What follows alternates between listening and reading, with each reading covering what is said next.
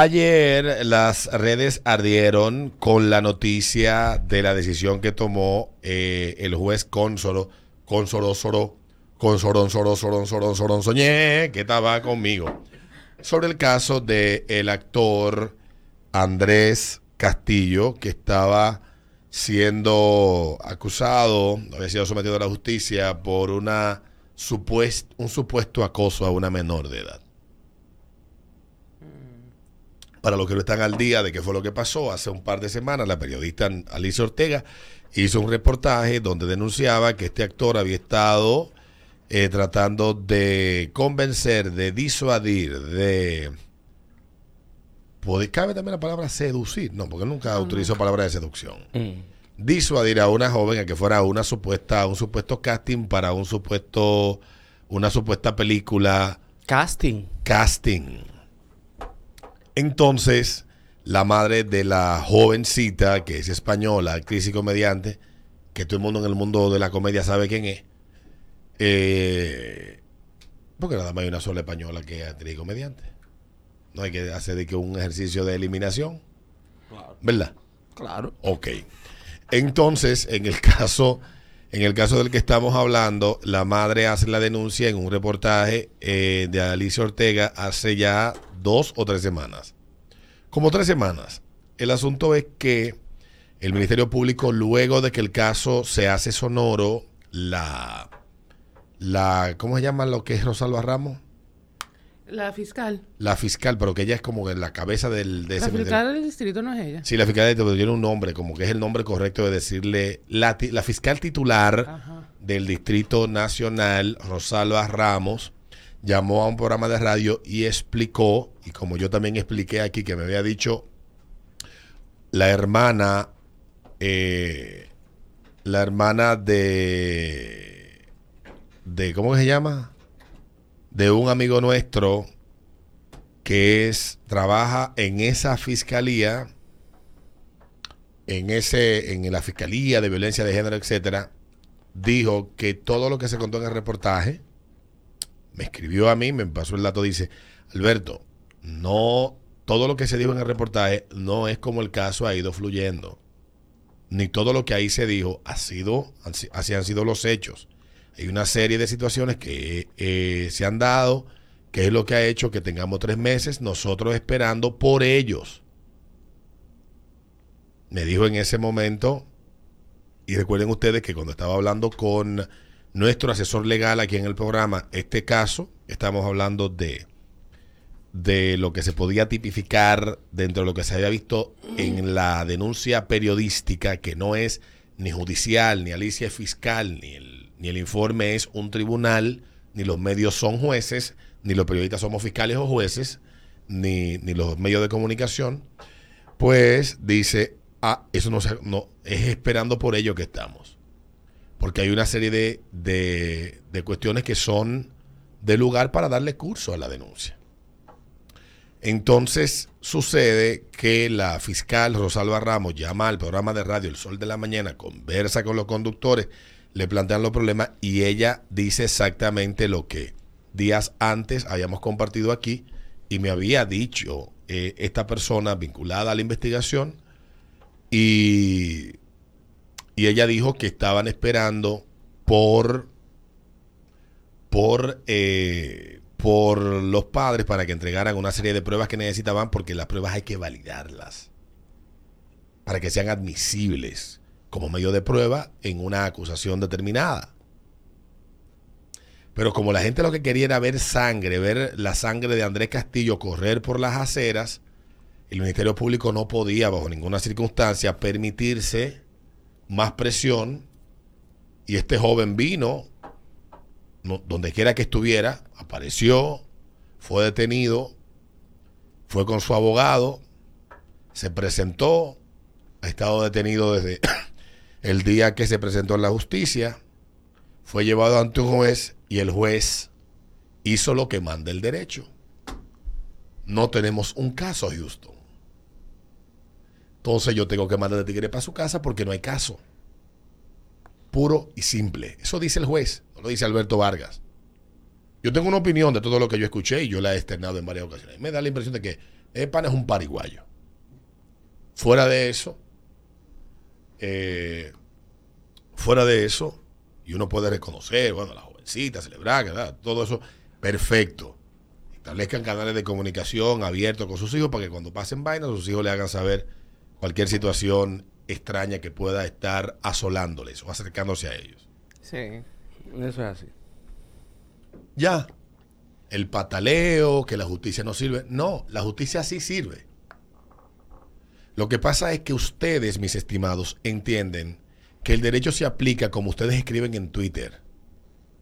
Ustedes entienden que Alicia Ortega es fiscal.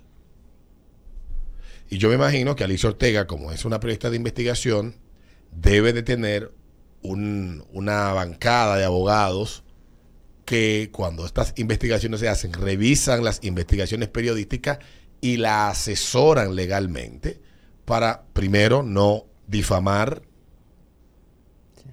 segundo, darle el trato debido a la información y que la denuncia pueda motorizar a que las instancias debidas pues motoricen eh, investigaciones que puedan llevar a sometimientos efectivos de lo que se denuncia. Yo conté aquí el caso hace, lo he contado en varias ocasiones, porque hace exactamente 18 años de un joven que en un trabajo periodístico de un popular programa de investigación periodística de este país, del municipio de Jaina, un joven estudiante, fue acusado de abuso de una menor de edad. Un joven que tenía en ese momento unos 22, 23 años. Y se hizo una investigación porque supuestamente el fiscal o los fiscales de la, de la vaina de ahí, de, esa zona, no, no querían y, una investigación y la periodista presentó el caso, presentó a la abusada, presentó a la familia, presentó la vaina, no, que le hizo esto, le hizo aquello. Tantas racatan, cantan, cantan, cantan, cantan, el chamaquito lo meten preso. Hace la investigación Llega, llega la, el Ministerio Público, hace su trabajo y todas las instancias que están llamadas a participar en una investigación, no estoy diciendo que sea el caso. Lo que estoy diciendo es que los medios de comunicación deben de ser cuidadosos cuando plantean cierto tipo de denuncias. ¿Y qué pasa? Que el joven de 23 años, lo que pasaba con esta muchacha que estaba enamorada de él, una acusación falsa. Se determinó que era una acusación falsa, que él no había abusado de ella, que no había tenido ningún contacto. Cuando se determinó eso en la justicia, el tipo duró seis meses preso. Se determinó que no había caso para su casa. Discúlpenos que no tenemos la. No, usted sabe, bueno, ahí.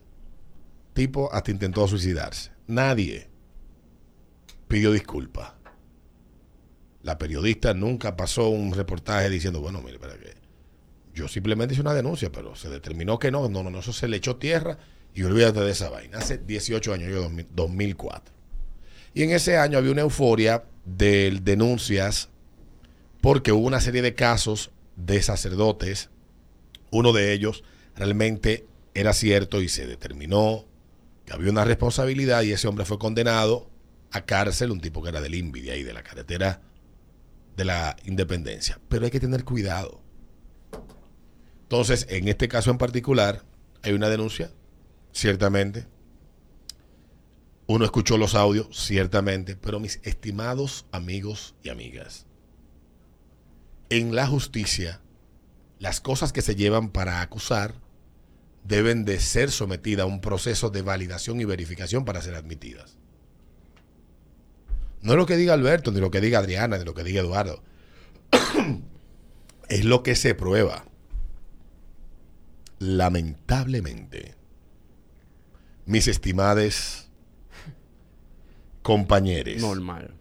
El abogado de Andrés Castillo, de 34 años, ayer habló a la prensa luego de que el juez dictó libertad pura y simple al no encontrarse caso en el sometimiento o de lo que se le acusaba, whatever. Ya esto es tema para los abogados, ellos discutirán de manera eh, académica e, ilustrarán a uno en esos temas en los días por venir sobre qué motivó al juez para tomar esta decisión. Pero, más allá de eso, yo creo que lo que debemos de aprender nosotros es que si no somos entendidos de una materia, dejar de hablar y de pretender que nuestros deseos y nuestras apreciaciones deben de ser los hechos que motoricen la conclusión de lo que se señala. Se dijo en el caso Odebrecht, se ha dicho en muchísimos casos, y cada vez que los analistas de estos temas dan sus opiniones, lo tildan de botella, bocina, vaina. Señores, Lambón. El, dere- lambón, el derecho es complejo en República Dominicana. Es una cuestión muy técnica. Yo por eso le hago caso a lo que dicen los abogados. Yo no soy abogado, ellos fueron los que estudiaron. Uno entiende o trata de asimilar lo que ellos te explican. Uno desearía que las cosas de que se acusan a alguien y se puede establecer una responsabilidad y haya una condena, pero si no se puede establecer una responsabilidad, aunque yo tenga la, la profundísima convicción de que lo que se señala es, es un hecho tal cual, la justicia tiene que hacer lo que la ley le permite, no lo que la gente desea. Se ha hablado aquí mucho del populismo judicial y todas esas cosas, y la gente no acaba de entender que en la medida en que el Ministerio Público, los jueces, el sistema de justicia busca complacer los, eh, al público y buscar, y, busca, y buscar aplausos, en esa misma medida se erosiona el Estado de Derecho en República Dominicana, que ha dado trabajo, ha dado trabajo llevarlo a, a una instancia donde se garantice mínimamente lo que está establecido que son derechos en el país. Y uno de ellos son, es la presunción de inocencia. Que los periodistas como Alicia Ortega se lo pasan por el callejón de Regina. Ella está obligada, lo que denuncie, tratarlo siempre como un presunto caso de. Y no lo hace porque ella es San Alicia Ortega y San Nuria Piera. Y es una práctica irresponsable de los periodistas aquí en República Dominicana. No te ponen presuntamente en una nota ni en un reportaje, aunque lo maten. No lo hacen. Vamos a escuchar lo que dijo el abogado. Porque tal y como habíamos, lo habíamos anunciado, eh, aquí no se configuraba ningún tipo penal, el juez analizó todas las piezas probatorias y obviamente el pensamiento de la menor, lo que diga la menor, la madre, los medios de comunicaciones, y perdonen, que si una persona va a hacer o pudo haber hecho, eso no constituye un tipo penal. Y al amparo de la justicia dominicana, hoy eh, el juez que ha presidido la audiencia ha actuado de manera correcta porque ha actuado en apego a toda la normativa procesal. El Estado de Derecho ha sido respetado y Andrés Castillo ha sido puesto en libertad pura y simple. ¿Y qué sigue ahora? Ya le dieron por simple. ¿Cuándo No hay caso. ¿Cuándo podrá irse a casa entonces? En el día de hoy o mañana, dependiendo de cómo no hay caso, ya no existe el caso, el caso se terminó. Y ¿Se sienten muy conformes con eso? Claro, puede- pueden, pueden apelar, pueden, no sé si el Ministerio Público, porque es que no hay, no hay pruebas, no hay configuración de un delito. Esa es la decisión del honorable magistrado. Doctor, doctor, eh, ya que hay daño y perjuicio en dicho caso contra la dignidad y la moral de un actor reconocido, ¿el actor va a recurrir eh, contra demanda? Eso lo evaluaremos nosotros con el actor y sus padres en un momento indicado. Vamos a esperar qué pasa, porque no podemos adelantarnos. Agradecemos el apoyo de la prensa y tal como le habíamos anunciado, esto no se trataba de nada. Gracias. Gracias, doctor. Ahí escucharon ustedes, 7.19 minutos, el ritmo de la mañana.